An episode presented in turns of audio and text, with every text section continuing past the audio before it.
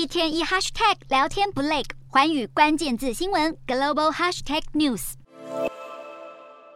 马斯克入主推特后，从蓝勾勾收费到大裁员，一连串风风火火的大刀改革还没完。最近，马斯克以老板身份发了第一封内部信，叫大家回来上班。马斯克规定即日起，推特员工每周至少要在办公室待满四十小时。另外，推特在疫情期间给的每个月额外休息日也被取消。马斯克还定下了 KPI，希望未来订阅收费能撑起一半营收，否则在广告商纷纷撤出的情况下，推特资金流不够，可能破产。同一时间，更多高阶主管相继打包走人。马斯克入主推特后，已经裁掉三千七百个员工，而其实各家科技公司也普遍不好过。像 Meta 本周就决定裁减百分之十三，相当于一万一千多名员工。共成公司 Lyft 上周也宣布砍掉同比例职员，大概七百个岗位。美国最大的加密币交易所 Coinbase 六月起更裁员近两成。影音串流平台 Netflix 五月到现在则进行了两波瘦身行动。其他包括微软、Tesla 多达十二家美国科技公司，今年总计就裁减数万员工。曾经引领股票牛市的科技业，人才需求瞬间从过热走向急冻。